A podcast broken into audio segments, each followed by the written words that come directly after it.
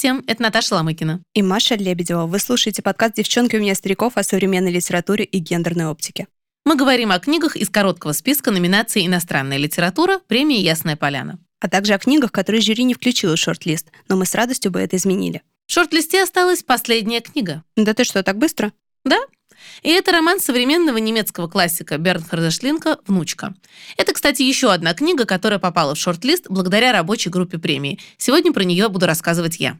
А я расскажу о романе французской писательницы, сценаристки и режиссерки Алис Зенитер «Искусство терять» о трех поколениях алжирской семьи, прошедшей три войны. Книга, как вы уже, наверное, поняли, в короткий список не вошла, но я уже устала расстраиваться.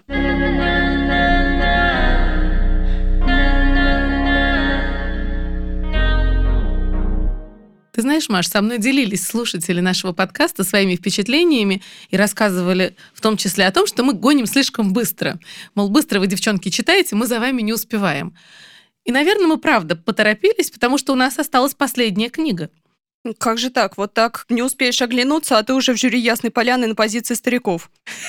Это правда. Но у нас, впрочем, есть задача на лето. Нам еще короткий список читать. поскольку жюри определится, по-видимому, не скоро, будем читать все подряд. Ну, а еще же у нас в этом году номинируют не только живых, но и мертвых писателей во имя равноправия. Пропущенные шедевры. Посмотрим, что там напропускали. Я, если честно, даже боюсь открывать. Ну, очевидно, шедевры в названии же тебе уже сказали. Ладно, посмотрим. Я, в принципе, верю. Но ты знаешь, в этот раз у меня книжка, которую тоже номинировала молодое жюри, вот наша группа младокритиков яснополянских, собственно, твои коллеги, которых привлекли для чтения длинного списка. И они посоветовали книгу, которую большое жюри пропустило бы, и у меня, если честно, нет четкого понимания, с кем готова согласиться я, потому что я тут то ли с младокритиками согласна, то ли со стариками. Вот, может быть, ты мне поможешь разобраться. Речь идет о романе Бернхарда Шлинка «Внучка». И понятно, что Шлинг — это человек, который написал «Чтеца». Ясно, что мы его все так воспринимаем. И когда у него выходит новая книга, например, «Женщина на лестнице», то на обложке обязательно написано «Роман от автора знаменитого чтеца», и ты на это клюешь. Ну, во всяком случае, я на это клюю, не знаю, как ты. Для тебя, кстати, это продающая надпись? Поскольку я равнодушна к чтецу, то скорее нет. Но, в принципе, как будто бы это все понятно, да? Да. Но на самом деле Бернхард Шлинг написал свой роман «Чтец» в 95 году. В 95-м. А роман «Внучка» он написал в 2021 я подозреваю, что писатель сильно изменился, и мерить э, чтецом внучку, в общем, неправильно. С одной стороны. А с другой стороны, также бывает, что ты написал уже свой шедевр, да, а потом продолжаешь просто по инерции, потому что тебя публика ждет, писать и писать. И вот надо бы разобраться с этим романом. Он вышел в издательстве «Иностранка», там же, где выходили предыдущие книги Шлинка на русском языке. С немецкого его перевел Романа Ивадис, и, на мой взгляд, это переводчик, который заслуживает доверия, то есть есть тут вопрос к самой истории. Я тебе быстро расскажу, о чем роман, а потом ты поможешь мне с ним разобраться. Начинается все неожиданно.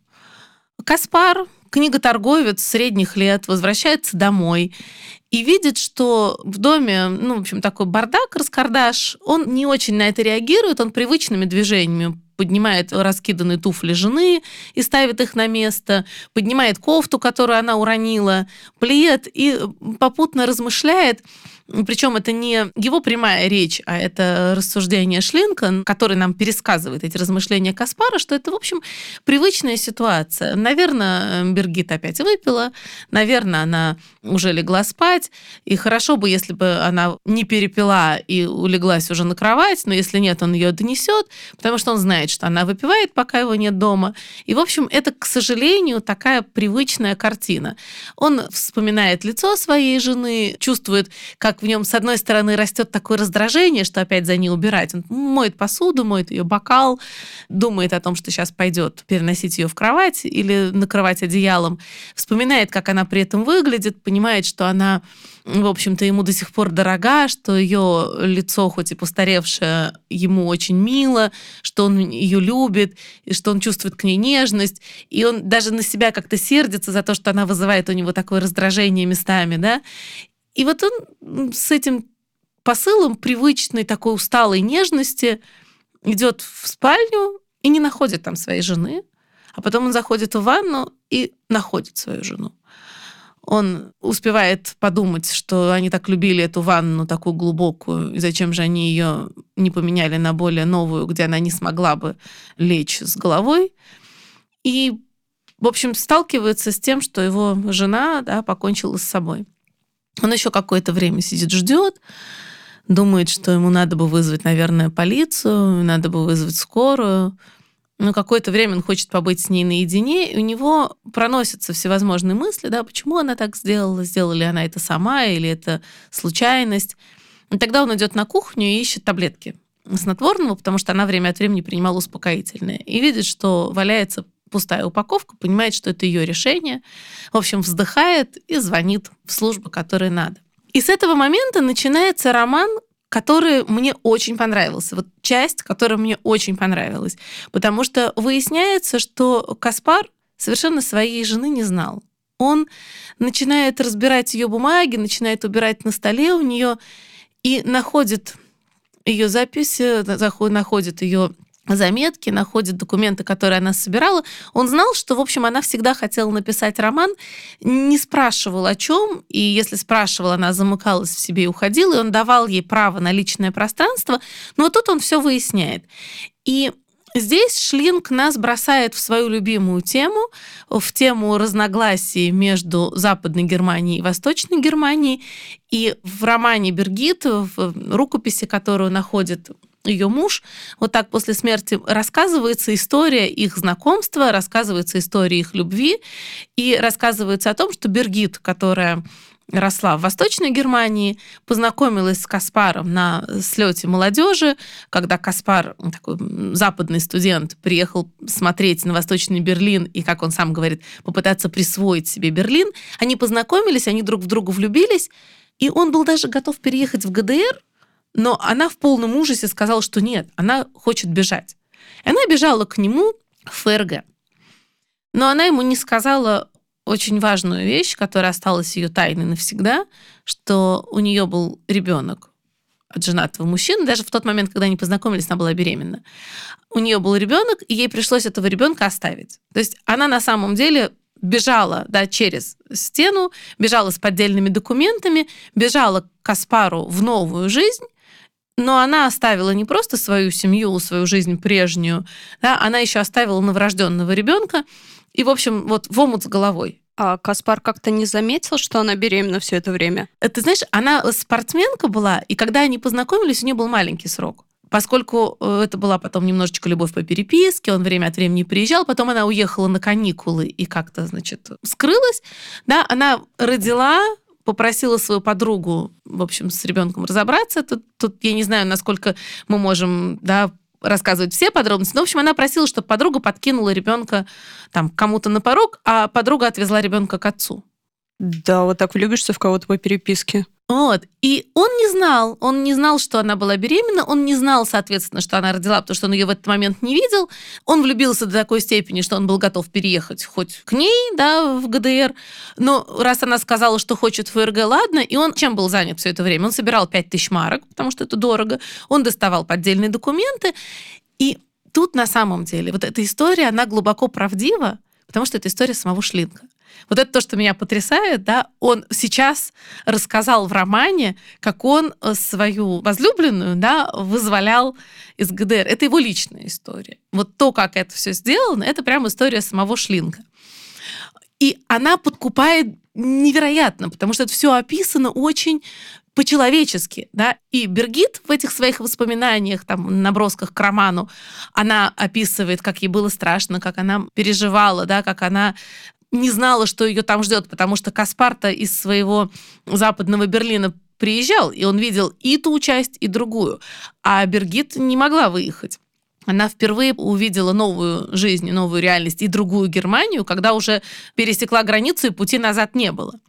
Причем там есть такие смешные детали, да, он ей, например, привез сигареты, то есть в Западной Германии, в Западном Берлине курили Мальборо, а в Восточном Берлине курили какую-то, ну, вот, условно, нашу приму, ну, просто какую-то марку такую сигарет, да, и она должна была, пока едет по соцпутевке, она поехала в Прагу, это у нее тур выходного дня, она как отличница учебы его получила, и вот она ехала и нарочито курила, значит, эту дешевую сигарету, а потом, когда одни пограничники уже прошли, она должна была переодеть платок, взять другую сумочку и достать сигареты Мальборо. И у нее уже, значит, вот все атрибуты другой жизни, да, вот той самой западной жизни, более процветающей. И вот так она обманывала пограничников, причем с ней ехали люди в купе, и вот это удивительно, да, никто не донес. Ну, в общем, эта история сама по себе невероятно хороша, и то, как Бергит описывает смену не просто ведь декорации, да, она же жизнь поменяла. И то, как она рефлексирует, и то, как она отказывается говорить сначала с Каспаром о том, что ее беспокоит. Но он, понимаешь, он думал, что ее просто вот этот вот слом жизненный заставляет, не знаю, закрыться в себе. Он не знал, что она еще переживает личную трагедию. И, конечно, они потом вырулили на какое-то доверие и так далее, и он оставлял ей право вот на такую рефлексию, он просто не знал, что ее гнетет чувство вины. И концу романа он приходит к тому, что, наверное, надо было догадаться, наверное, надо было почувствовать, наверное, надо было додавить. Но ставишь себя на его место. Ну, как ты вот узнаешь, да? Человек не хочет тебе раскрывать свою тайну ты даже если чувствуешь, что там что-то произошло, ты же не можешь предположить, что именно. Ну, я бы не догадалась спросить, а не оставила ли ты ребенка в другой стране? Ну, вот именно. Но это все, значит, первая часть романа. Представь себе, он прочитал ее рукопись, прочитал, что у нее был этот роман с женатым мужчиной, что этот женатый мужчина хотел, в общем-то, чтобы она отдала этого ребенка на воспитание ему и его жене. Он знал, что она беременна. Она отказалась на отрез, она предпочла подкинуть на чей-то порог. О, Господи! Вот. Подожди, подожди. Значит, и с этой частью все хорошо на самом деле. То есть она сюжет да, драматичный, он неожиданный, он очень понятный, вот эта разница культур прописана прекрасно, и драма подлинная, да, вот это и трагедия человека, который вдруг понял, что всю жизнь любил не, непонятно какую женщину, да, что он ничего не знал о своей жене, что он ей, в общем, многое прощал, а надо было не прощать, а копать он остается такой растерянный, его так жалко по-человечески. И там еще, знаешь, в конце рукописи есть момент, Бергит описывает его и говорит, что все-таки любовь Каспара это то, что меня поддерживало. И на этом заканчивается фрагмент ею написанный, и он откладывает книгу в сторону и думает, что, конечно, он бы предпочел там увидеть слова ее любви к нему, но раз его любовь ее поддерживала, ну, это тоже, наверное, хорошо. И мне так его жалко, потому что ну, человек прожил всю жизнь, он был ей верен. Она там рассказывает, что ему изменяла, пыталась найти себя и так далее. Ну, в общем, я не буду спойлерить, хотя уже достаточно наспойлерила нашим слушателям, но в целом, в общем, вот эта часть романа — это такой настоящий, драматичный, очень человечный, очень понятный, хорошо написанный роман. А дальше вторая часть. Я надеюсь, про ребенка хотя бы. Да. Слава богу. Каспар решает найти эту дочь. В общем, довольно быстро у него это получается, потому что Бергит сама хотела ее искать, но как-то она вот все не решалась. На несколько лет пыталась найти в себе силы, значит, с этой дочерью познакомиться, и так и не нашла. И Каспар отправляется на поиски, довольно быстро ее находит, потому что все как-то оказывается несложно. Вот. Дочь Бергит очень на нее похожа внешне, что Каспар, конечно, режет без ножа и ранит, но совершенно не похожа на нее внутренне. Она такая была бунтарка, она выросла вот в семье своего отца, доставляла массу неприятностей, причем до такой степени, что отец, вот этот ГДРовский отец, упек ее в тюрьму дважды.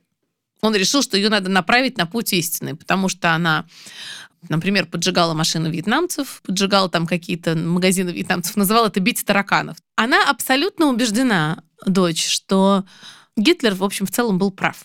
Она растет в парадигме вот этого национализма. Э, евреи все наврали, Холокоста не было, это все вранье. И, в общем, если коммунизм скрестить с э, фашизмом, то вот получается убеждение этой самой дочери Бергит. Каспар в тихом ужасе, но он хочет все равно понять эту женщину. Я, наверное, сейчас резко пересказываю, она мягче ему предстает, но жизнь у нее была «Будь здоров».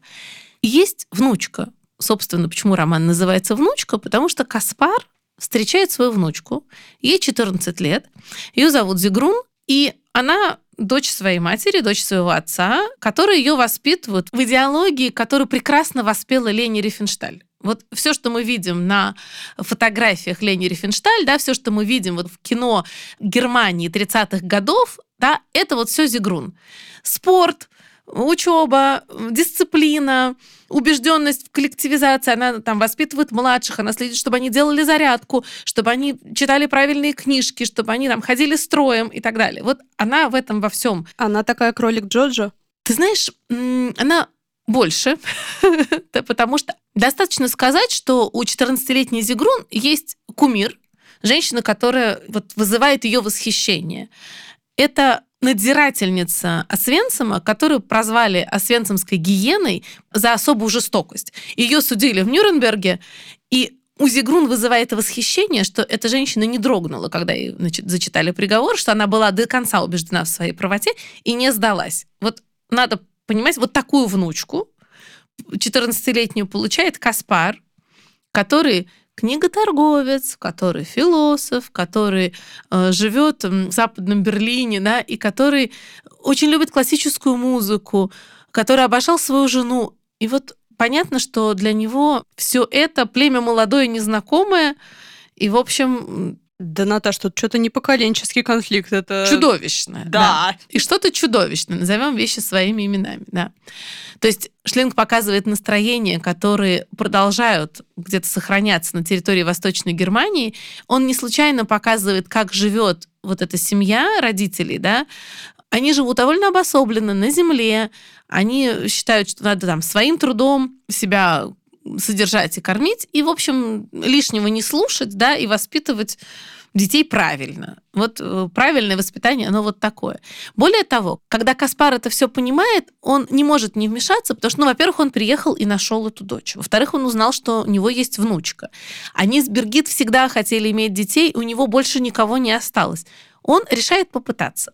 Он видит, что значит, его этот новоиспеченный зять довольно жадный, поэтому он говорит, что осталось завещание и что есть наследство, но он этим наследством разрешит воспользоваться в том случае, если ему будут внучку давать через каждые пять недель на неделю общаться. Родители соглашаются на это только с тем условием, что он не будет портить девочку – что если они заметят, что у девочки как-то поменялись взгляды, если они поймут, что он ее настраивает, если они поймут, что он ведет с ней какие-то политические беседы, вот эти вот западногерманские, да, как про вашу демократию разговаривать, то все общение немедленно прекратится. А это единственное, что их напрягает в том, чтобы отдать ребенка постороннему мужику? Да, это единственное, что их напрягает. И, в общем-то, Сделка состоялась, да, договорились. 25 тысяч евро, и к тебе приезжает внучка каждую пятую неделю. Каспар пытается открыть своей внучке глаза на мир. Он очень мягко действует. Он включает ей музыку классическую, он водит ее в музей, он показывает ей Берлин. Он потихонечку подкладывает ей книжки. Он видит, что она так хозяйничает у него дома очень свободно. И он сначала хотел, например, подкладывать ей книги, а потом понимает, что она сама найдет.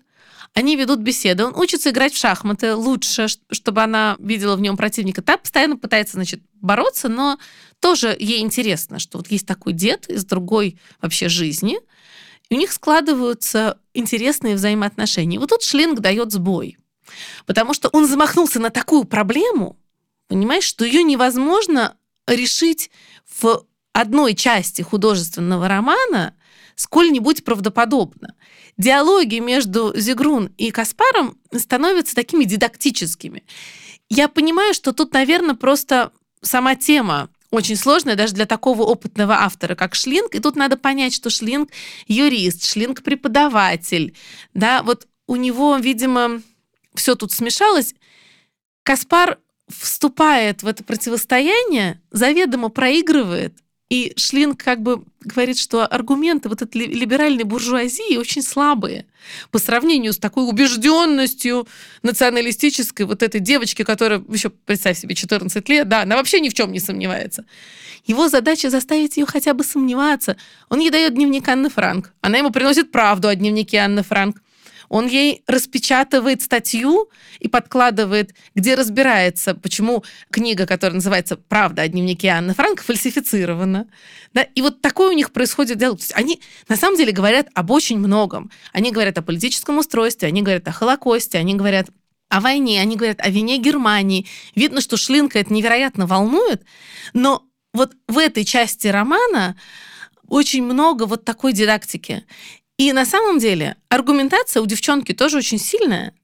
Ну, она просто убеждена, она как танк прет. А дед, он так тушуется, он пытается ей музыку дать послушать, еще что-то. Например, она говорит, что немцы лучше. Вот я слышу сразу немецкую музыку. Он говорит, ну подожди, пойдем давай вот я тебе дам послушать, а ты будешь говорить, иностранный композитор или немецкий. Ну, и она, конечно, не все угадывает. То есть Чайковского она безошибочно определяет как иностранца, да, Баха безошибочно определяет как немца, с остальными путается. Он говорит, ну вот видишь, все-таки искусство может быть хорошим и плохим, а не просто немецким и иностранным. И вот так он пытается действовать она обнаруживает в себе талант к музыке. Он говорит, давай я куплю тебе пианино, потому что у него стоит инструмент, Бергит прекрасно играла.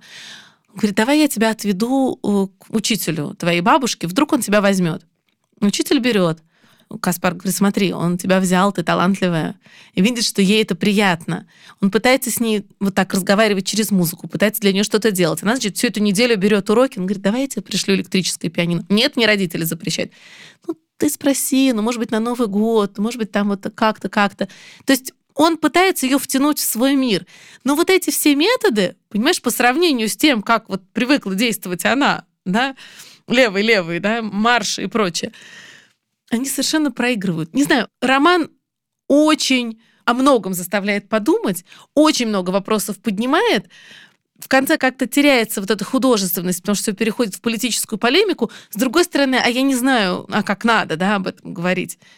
Я очень рада, что молодые критики все-таки взяли этот роман в шорт-лист, хотя бы потому, что я считаю, э, его необходимо прочесть. Слушай, Наташ, а вот я поняла, во второй части есть такая полемика между условно разговорами о важном и уроками мировой культуры. Да. А не теряется ли линия с женой? Все-таки он объясняет дочери ситуацию как-то, вот эта семейная часть. Понимаешь, теряется. Вот это моя претензия к Шлинку да, потому что он в первой части нам дал потрясающий, драматичный такой конфликт, такую завязку, ну и серьезнейшую, да, именно человеческую. А потом он ушел в другую серьезную, человеческую, важную проблему, но они плохо сшиты между собой. И понятно, что для самого Шлинка, раз роман называется «Внучка», да, танцы — это только лишь предлог. Вот этот вот Бергит вместе с ее конфликтом, с ее переживаниями, она, в общем, осталась в ее тексте. Он даже, э, на самом деле, композиционно попытался это решить, потому что вся проблема Бергит остается в тексте самой Бергит, да, вот в той рукописи, которую муж нашел. Как бы муж тоже не рефлексирует на эту тему, он переключается на внучку, и вот весь основной текст романа, он посвящен отношениям Каспара Сигрун. А для меня это роман о том, как человек, с которым ты жил, блин, всю жизнь, оказывается носителем вот такой тайны, вины, да, и, ну, это само по себе драма. Причем она этого не вынесла и покончила с собой, а ты ничего не мог сделать. И ты просто ее любил, и да, она это чувствовала, это твое единственное утешение. Мне бесконечно его жаль.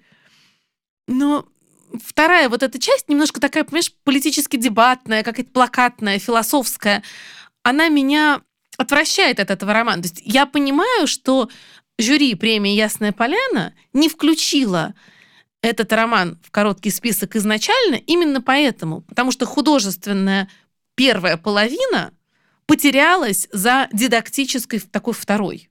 И в этом смысле чтец, конечно, сильнее, потому что в чтеце тоже есть те же все вопросы, да, и это вообще ключевые вопросы для Шлинка, вина, прощения, да, он все время размышлял о том, насколько Германия виновата, насколько виноваты немцы, и нам это сейчас очень понятно, да, это вот тема коллективной вины постоянно всплывает, да, вот все замазаны этой виной или нет, да, можешь ты оставаться в стороне или нет. Для Шлинка это очень болезненный вопрос.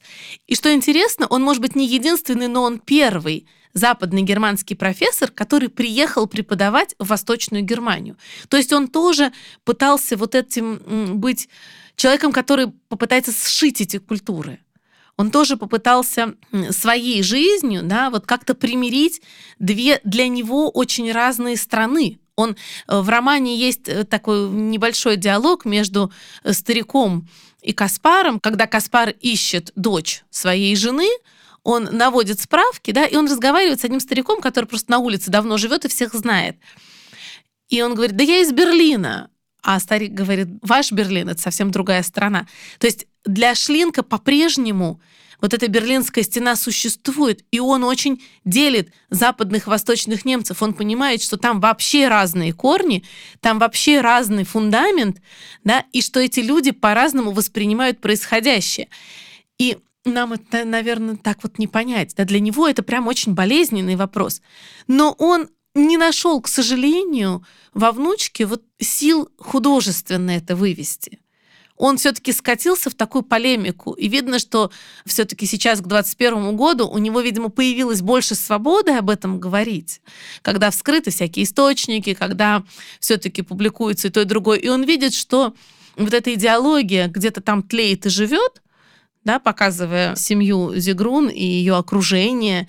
И есть у нее такая наставница в Берлине, которая тоже говорит, мы живем тут в общине, мы сейчас будем условно бить тараканов, продолжать бороться с иностранцами, которые в Германию понаехали, потому что Германия должна быть для немцев. В общем, вот он понимает, что эти корни этого национализма, нацизма, они сильны, и он хочет с этим бороться, но ему не хватает художественных средств. Он хочет это делать как писатель, а не как публицист. И средств ему не хватает. В этом смысле Толстой умел разделять художественную прозу и публицистику, да, и с одной стороны у него есть Анна Каренина, а с другой стороны не могу молчать. Это разные вещи, разная проблематика. Тут мы говорим художественными средствами, тут мы понимаем, что не хватает художественности, поэтому там о смертной казни, да, о войне, о чем-то Толстой писал публицистические статьи и с пылом публициста обрушивался.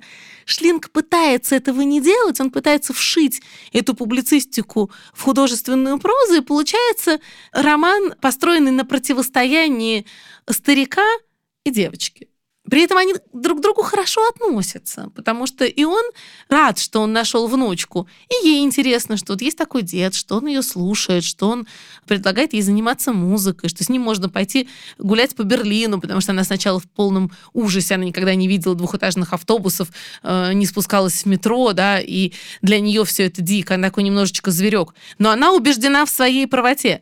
В общем, это роман, который не нужно слушать в пересказе ни в чьем, ни, ни в моем, ни в чем-либо еще, который нужно прям прочесть, потому что с этим надо пожить и повариться. Мне захотелось перечитать массу книг, о которых там идет речь, да, пока я это читала. Ну, собственно, я, например, не читала такую работу, как «Правда» о дневнике Анны Франк, тем более опровержение. То есть я читала только дневник Анны Франк, который я бы сейчас с удовольствием перечитала и пыталась понять, как ребенок может сделать из этого совершенно другие выводы. То есть когда Каспар подсовывал Зигрун книги, которые должны были в ней пробудить сочувствие, она приходила и говорила, а, ну все же понятно. Э, это же не просто лагеря, говорила она. Там же сидели проституированные женщины, как ты говоришь, я у тебя подцепила это выражение. Спасибо. Вот. Там сидели преступники. А как с ними должны были обращаться? Ну, с ними обращались как с преступниками и зверями. Хороших людей не трогали. То есть вот эта вот страшная риторика, да, что если ты в тюрьме, если ты в лагере, то ты точно преступник, она там поднимается, и я даже не знаю, понимаешь, я даже не знаю, как сейчас об этом рассказывать, если честно. Потому что, когда книга тебя очень волнует, когда она тебе очень нравится или очень активно не нравится, они обычно тяжело говорить. Я не знаю, как для тебя, у меня так. И вот эти все вопросы, они болезненные, они сложные. И мне кажется, что Шлинг знает, о чем говорит, поэтому я, когда наталкиваюсь на аргументы Зигрун, я прям так оторопь меня берет, потому что я не знаю, как противостоять. Но мы с этим сейчас тоже сталкиваемся, потому что есть позиция, да, где вы были 8 лет, а есть позиция, что не будем мы тоже про это, наверное. Ну вот, это говорил, что мы не можем понять идеологических разногласий между жителями одной страны. Понимаешь, как мы оказались в этой точке, где мы опять можем понять эти разногласия, где все это опять актуально. В общем, Шлинг, да, говорит на понятном языке. И когда Зигрун с убежденностью 14-летнего подростка говорит, я все поняла, в лагере просто сидели преступники. Ты понимаешь, что да, все иноагентские СМИ, они, в общем, конечно, этого заслуживают. Да? Вот. Но это та же риторика. Иноагенты просто так не назовут. В общем, с одной стороны, роман Бернхарда Шлинка «Внучка». После художественной первой части эту художественность теряет и превращается в политические дебаты – между людьми разных взглядов и разных поколений. И, конечно, Каспар не просто дедушка, который нашел незнакомую ему внучку, это вот такая либеральная буржуазия. А внучка со всей ее упертостью это такие неонационалисты. да, убежденный в своей правоте тоже. И Шлинку не хватило художественного вот такого таланта, да, заставить нас это прожить. Он нас заставляет за этими дебатами наблюдать. Ты в этот момент не Каспар и не Зигрун. Ты просто смотришь за такими дебатами на странице книги. И это увеличивает немножечко дистанцию. Если бы он смог нас погрузить вот в их тело. Например, как Джонатан Литтл, который нас заставил быть Максом Ауэ, да, в «Благоволительницах». Ты просто ты сидишь в голове у этого человека воплощенного зла и понимаешь, как он мыслит. Вот это действует на тебя ужасно. А Роман Шлинка на тебя так не действует, потому что ты остаешься сторонним наблюдателем. Ему не удалось посадить тебя в тело ни одного, ни другого. Это в том числе и за счет текста решено, потому что тут то рассказчик, то диалоги, да, какая-то классическая форма, она не работает с этой проблематикой, не работает. Нужно было какой-то находить другой способ подключить читателя к взглядам. Другое дело, я думаю, что Шлинг все-таки как юрист, он, может быть, намеренно это делал, может быть, он стремился сохранить в читателе объективность. Но как бы то ни было, роман теряет в художественности, он становится дидактически, публицистическим, и я думаю, что именно поэтому члены жюри изначально его не включили в короткий список. Потому что, возвращаясь к да, вот этому шлейфу чтеца, конечно, шлейф чтеца не позволяет наградить Шлинка за этот роман. А мы же понимаем, что потенциальный отбор в короткий список — это потенциальная и награда. Но я очень рада, что младокритики, может быть, не стукнутые чтецом, да, возможно. Возможно, это их первый шлинг. Эту проблему вытащили в короткий список, и книгу все-таки включили, потому что мне кажется, что это важное чтение, и даже по нашим, по моим обрывкам сейчас и намекам, да, понятно, что вот все, что становится камнем преткновения между Зигрун и ее дедом, между матерью этой девочки и вот этим новообретенным отчимом. Все это нам понятно, знакомо, к сожалению, откликается. Ты точно так же не знаешь, как аргументировать, когда тебе человек убежденно говорит прямо противоположные вещи. Да, вот ты думаешь одно, а он думает другое. Ну, он... я обычно могу аргументировать. Я вот. говорю о том, что мы похожи. Я упираю на общие вещи, потому что мы все похожи. Просто другая риторика. По сути-то все хотят э, жить, любить кого хотят, э, растить детей. Ну вот, понимаешь, Шлинг здорово придумал, что противником Каспара стала девочка-подросток. Ну, там вот что в лоб, что по лбу немножко. Она тебя вроде бы слушает, она вроде бы понимает, она даже чувствует к нему нежность, она там, прощаясь, там, быстро сбегает, целует его в щеку и убегает, потому что вот он ей интересен, ей приятно, что этот дед уделил ей столько внимания, она чувствует любовь, она также, как когда ты его жена, она принимает эту любовь, она в ней хорошо себя чувствует. Но аргументация ее такая трещину не сразу дает. Тут надо сказать, что Шлинг, понимаешь, показывает как аргументы с обеих сторон действуют на каждого. У каждого из них сильна убежденность в собственной правоте, и это не может не заставлять второго сомневаться. И сомневаться начинают оба, и Каспар, и Зигрун. И он нам показывает, как это происходит. В общем, сложно обвинять Шлинка в том, что он что-то не докрутил, потому что человечество до сих пор не докрутило. Да? Немцы до сих пор не докрутили. Мы до сих пор не докрутили. Вроде бы есть э, простые заповеди, да, не убей, возлюби ближнего своего, но почему-то мы им не следуем. Этот роман проблему поднимает, он заставляет тебя о ней подумать, он очень хорошо обозначает многие-многие-многие болевые точки, но не дает даже выхода на решение. И вот тут Шлинг провис, понимаешь? Вот в этом его слабость. Но роман того стоит, чтобы его прочесть. Он не очень большой, он легко читается, и он, я уверена, будет еще долго крутиться в голове. Кажется, это замечательный роман, и он заслуженно в коротком списке, пусть и не усилиями наших уважаемых членов жюри. Да, и, в общем, спасибо младокритикам, что они это сделали.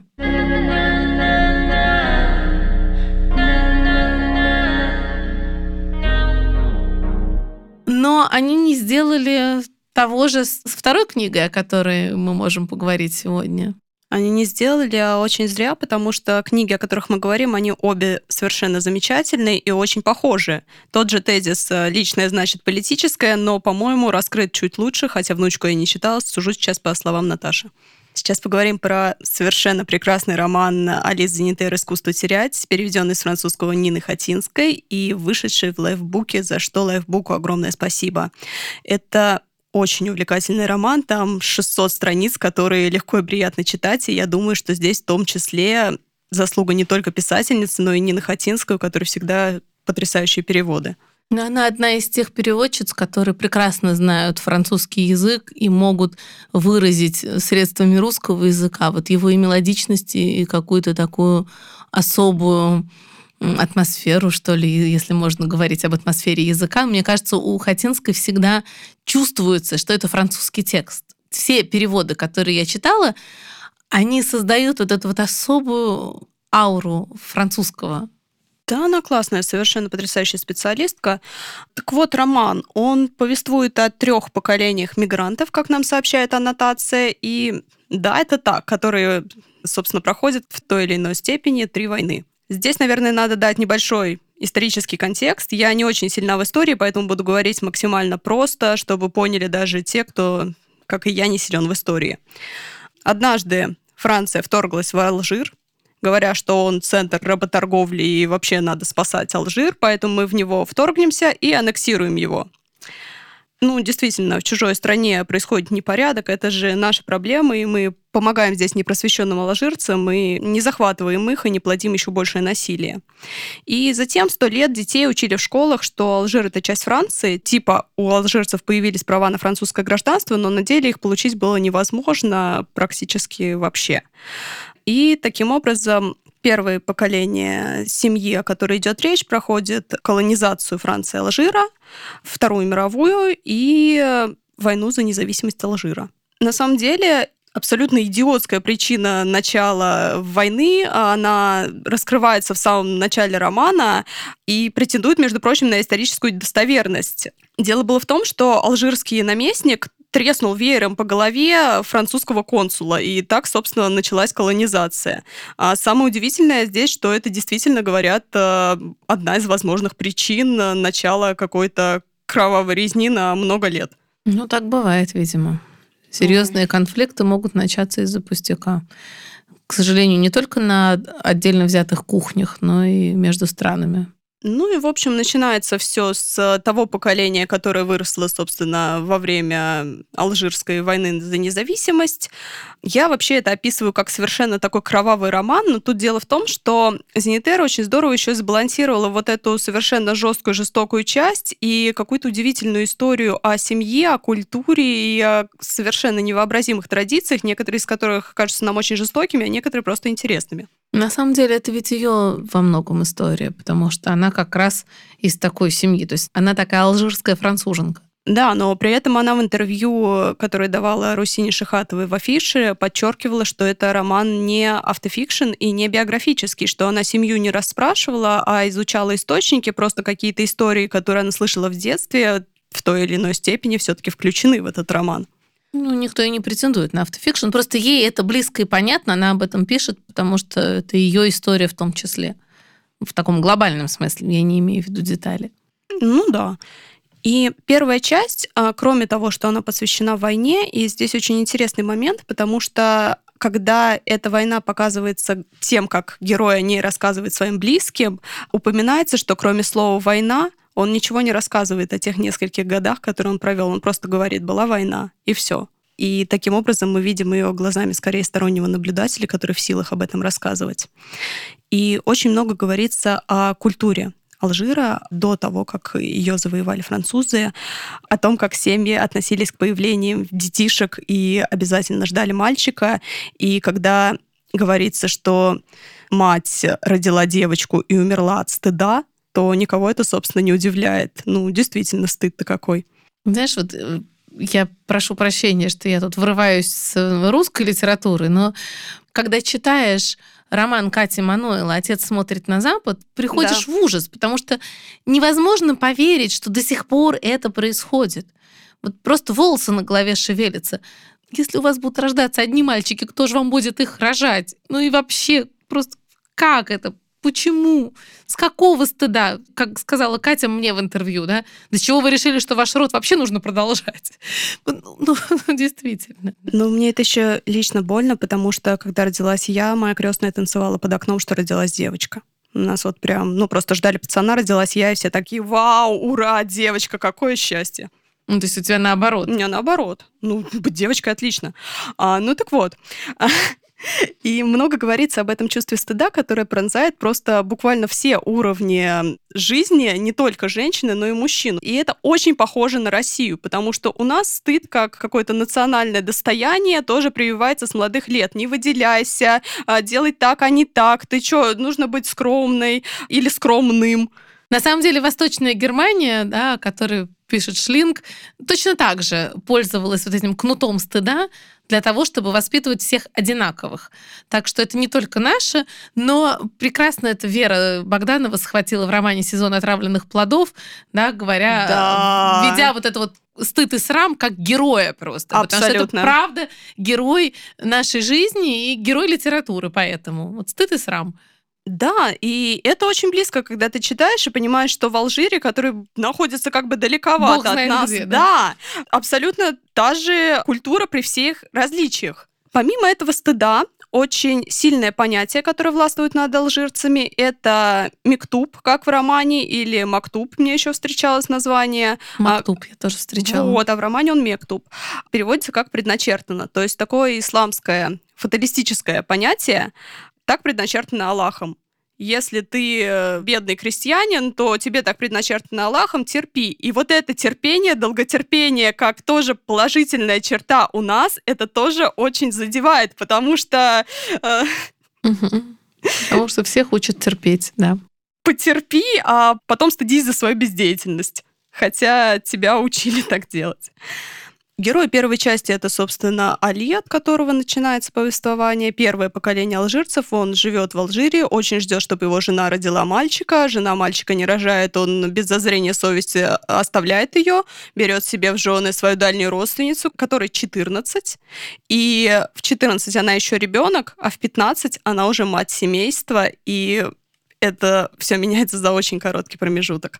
Но она рожает мальчика, и, собственно, это будущий дядя, если я не ошибаюсь, главной героиня, которая уже родится во Франции и будет уже француженкой-иммигранткой в третьем поколении. Зенитер очень классно показывает, как национальное достояние в виде долготерпения, стыда и того, что все предначертано Аллахом, преобразовываются в большую трагедию для страны, потому что когда начинается война, одного из персонажей, не главных, просто забирают, а потом отпускают, и он не может понять, что это было его держат в камере, и получается такой грандиозный газлайтинг на уровне страны, когда правительство считает народ за детей малых, которые ничего не понимают и не нужно им ничего объяснять, но можно их э, бить, э, разумеется, для их же блага. И вся страна — это токсичная семья, где дети — это народ, в котором воспитывают долготерпение, который и так уже им принадлежит. А, но при этом взрослые только думают, что делают лучше своему ребенку, а на самом деле, конечно, преследуют свои интересы. Ну, вообще вот это хорошая метафора отношения правительства с народом, как родителя с ребенком, потому что действительно то, как это в семьях, вот масштабируется очень легко до государственных вот этих ролей. И правда, когда ты видишь, где сбоит в семьях, да, легко понять, где сбоит и на уровне страны. Исправить только сложно понять да. легко. В романе, после того, как мы уже читали несколько эпизодов о том, как война сказывается на мирном населении, после того, как э, солдаты избивали мирных жителей, герои едут и видят надпись на скалах вдоль дороги «Французская армия останется здесь и всегда будет вас защищать». И вот Ничего этого... не напоминает да. наш. Да. Ну просто, блин, спасибо, защитники, идите друг друга защищать. А еще, Наташ, представляешь, в книге Зенитер война не называется войной. Представляю, я читала. я читала этот роман. Да, и как пишет Зенитер, эта война ведется под прикрытием эфемизмов, потому что находится специальная лексика, специальный словарь, который описывает все, что происходит. Якобы это что-то другое. Вот такие дела в Алжире полувековой давности. Да-да-да. Как учит нас Виктор Олегович Пелевин, используйте «в» у него в последнем романе. Если в первой части действия разворачивается в Алжире, то во второй оно перетекает в лагерь для беженцев. И вот это такой переходный период и для семьи в том числе, потому что лагерь для беженцев это территориально-то Франция, но на самом деле никакая это не Франция.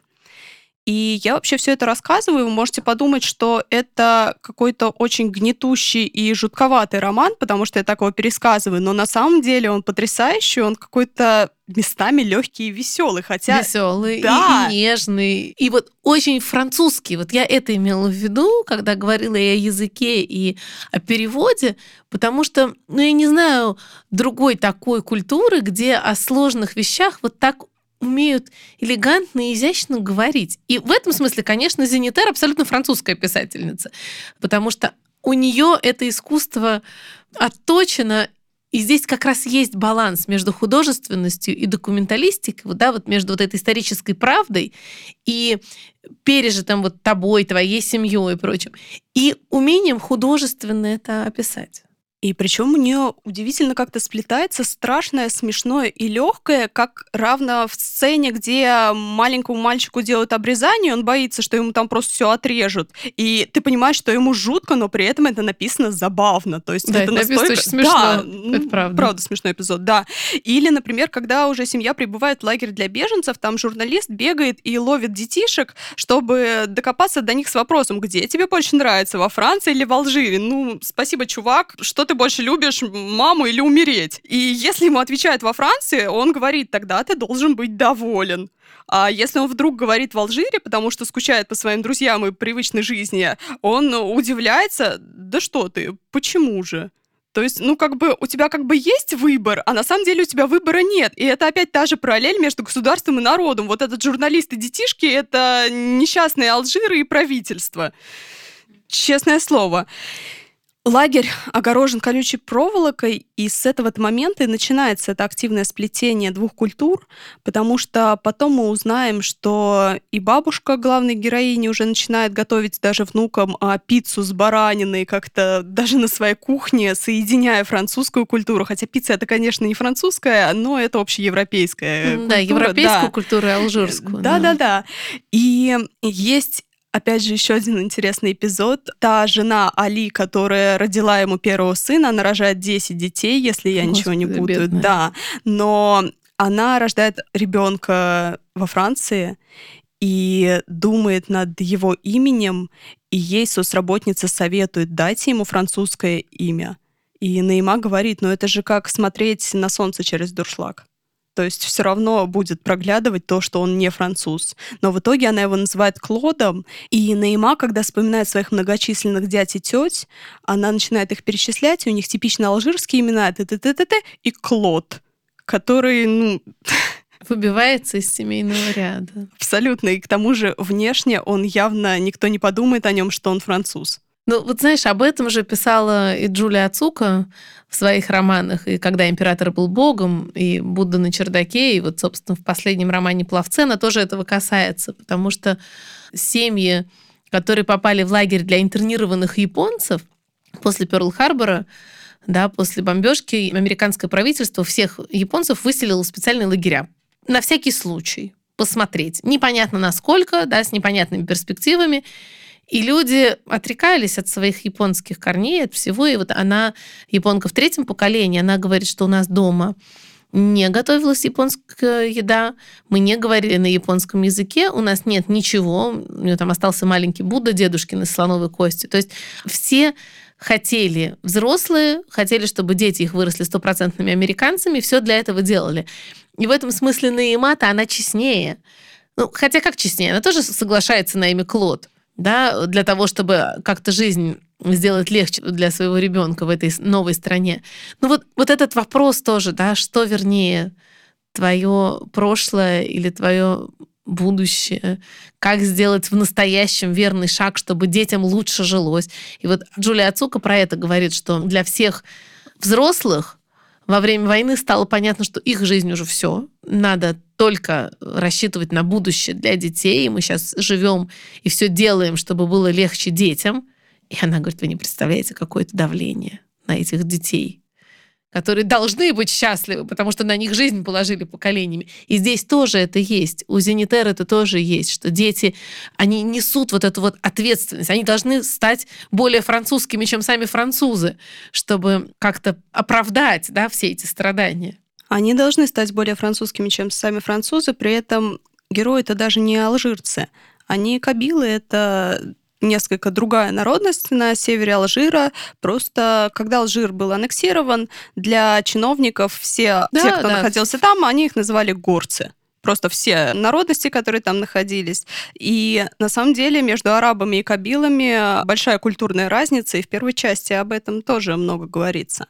А вот то, о чем говорила только что Наташа, о том, что нужно стараться и быть лучше, чем французы, поскольку ты теперь тоже вроде как француз. Да, но ты такой недофранцуз, поэтому надо прыгнуть выше головы. Очень хорошо понимаю, как человек, который учился в школе для богатых, будучи дочерью инженеров, да. Да, в общем, на самом деле, Али, вот этот мальчик, которого мы видим в первой части, здесь он уже взрослый человек с детьми, но он не совсем мальчик там, он все-таки женат. Ну, юный, ну, юный. Да. Юный Али по мере взросления. Вот да. Так. В общем, Али требует этого от своего сына, хороших оценок, всего это, но при этом он не старается у себя на работе.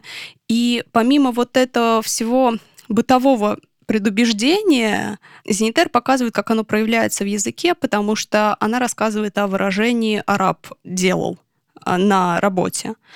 Самое, опять же, жуткое в том, что у нас есть похожее выражение. А дороги что таджики делали. И причем непонятно, почему мигрантов связывают именно с физическим трудом. Опять же, как человек, который много лет работал уборщицей, я не считаю, что на этих работах заняты исключительно мигранты. Но, опять же, вот это на бытовом уровне приписывает именно им. И что говорит Зенитер? Она не говорит о том, что Али на самом деле работал хорошо. Она говорит, он правда работал хреново. Но я сейчас вам расскажу, почему. Потому что для тех, кто работал, кроме него, на конвейере, для них, кроме этой работы, что-то существовало. А у него эта работа отнимала просто все его силы, и у него не было никаких льгот, и он просто выматывался, и он знал, что он выше этой работы не прыгнет. То есть, когда я учусь и пишу диплом и работаю уборщицей, я знаю, что потом я найду работу по специальности. И вот я сейчас разговариваю с вами. Но когда человек, мигрант, работает уборщиком, он понимает, что у него может вообще ничего не быть, кроме этой работы. И смысл тут уже работать хорошо. У тебя это будет и через 10 лет, и когда ты состаришься, и всегда. Ну, это, знаешь, это опять вопрос мотивации и кнута и пряника, но все-таки, ну, Али так себе герой, скажем прямо. Али так себе герой, но это так хорошо показано, и Зенитер даже говорит, что то, что они хреново работают, это никак не влияет на предприятие, потому что они даже не могут подорвать его работу своей плохой работой. Это списывается на убытки. Они просто, ну, ни зачем. Люди, которых тут не ждали, которым говорили, приходите, там вот это, и ничего в итоге. Ну, сложные, на самом деле, культурные вопросы, да, которые, вернемся к вееру, все это да, произошло из-за того, что два человека не держали себя в руках. И вместо того, чтобы устраивать переговоры, решали все не дипломатическим путем, не как решают взрослые люди. Вот. Но Зенитер вообще не дает э, каких-то готовых ответов, она рассказывает только о каких-то частных ситуациях, и мне нравится, что этот роман не дидактический абсолютно. Это я сейчас эмоционально разговаривала, потому что меня задевают проблемы любых меньшинств как бы в романе «Зенитер» это все вот так вот походя, но ты волей-неволей вовлекаешься да, да, в эти вопросы. И если вторая часть происходит в лагере для беженцев, то третья часть уже в Париже, и мы здесь э, встречаемся с той же Наимой, с которой мы встречаемся в начале книги, с ней, с ее стыдом после похмелья. А, и здесь она уже знакомится со своей культурой. И что мне показалось необычным, ну вот в этой вот истории, когда, да, мигрант в третьем поколении опять э, вспоминает о своих корнях, мне здесь показалось интересным то, что Зенитер неожиданно в конце романа не разворачивает его еще на 600 страниц, хотя могла бы, а она ломает четвертую стену и начинает говорить с читателем уже от своего лица. То есть роман, грубо говоря, заканчивается не послесловием, а встроенными словами Зенитер в этот роман. Она говорит, что ее героиня все еще идет. И вот роман я закончу в этот момент. Ну, есть, во-первых, задел на вторую часть. Маша, а как ты прокомментировала бы название? Я предлагаю все равно всегда смотреть на название, на то, что оно значит. Потому что искусство терять — это довольно близкий перевод. Да, это довольно близкий перевод, и мне нравится, как и в своем интервью Зенитер говорила о близости мигрантов к Одиссею который, покидая Итаку, совершает свой путь. Потому что в массовом сознании, опять же, как она говорит, мигрант — это либо что-то опасное, либо бездельник. А если мы начинаем его воспринимать категориями мировой культуры, то, возможно, нам будет проще понять. И это искусство терять э, ну, много чего теряют герои. Теряют свои корни, теряют страну, теряют э, право называться так, как они назывались, теряют, в принципе, слова и способность говорить, как Али не говорит о войне, он просто говорит «война» и все, и этого на самом деле достаточно. Вот так искусство терять все, что угодно. Это тоже же строки из стихотворения. И освоить это искусство, к сожалению, можно только пройдя этот путь. И горько это искусство. Хотелось бы им не владеть. Абсолютно хотелось бы им не владеть, но я совершенно всем готова советовать этот роман. Он очень крутой. Как ты думаешь, почему э, жюри его не включило в короткий список? Что им помешало? Вот я с тобой совершенно согласна. Это очень сильный роман, масштабный, объемный, актуальный, отлично переведенный. Что им надо-то? Я вообще абсолютно теряюсь в догадках, потому что в этом романе есть все, и он красивый, у него легкий слог, у него много каких-то культурных особенностей, он отвечает толстовским идеям, черт возьми, какие бы они ни были. Я не знаю, что не нравится в этом романе.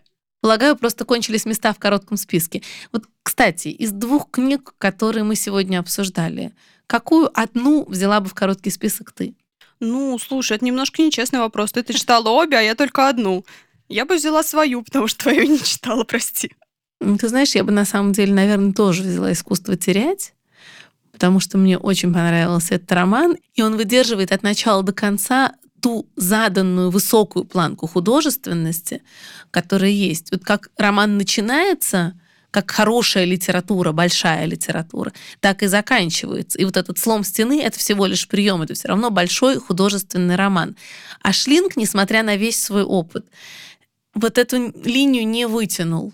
И в этом смысле, если говорить о равнозначных с точки зрения актуальности, с точки зрения важности, с точки зрения глубины романа, да, то вот роман «Зенитер» выигрывает по категории художественности, а роман Шлинка проигрывает. Ну, возможно, не все это почувствовали и поняли. Ну, жюри Гонкурской премии, по крайней мере, почувствовала и присудила ее «Зенитер».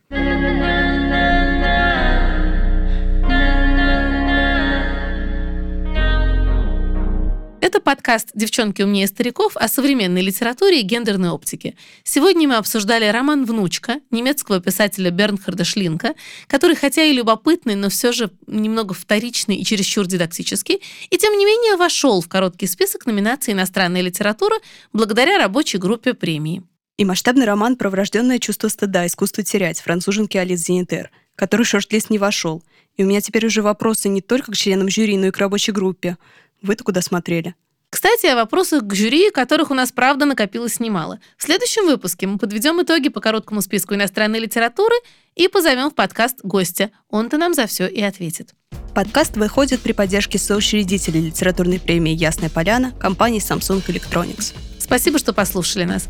Если вам понравился этот выпуск, пожалуйста, поставьте нам оценку или оставьте отзыв на той платформе, где вы нас слушаете. Нас можно слушать на Яндекс Музыке, в приложениях Google Подкасты и Apple Подкасты, а также на YouTube и ВКонтакте. За анонсами новых выпусков можно следить в нашем телеграм-канале «Девчонки умнее стариков» или в группе премии «Ясная поляна» во ВКонтакте. Там же можно оставить свои комментарии к выпуску. Мы их очень ждем и всегда отвечаем. Всем пока. Пока.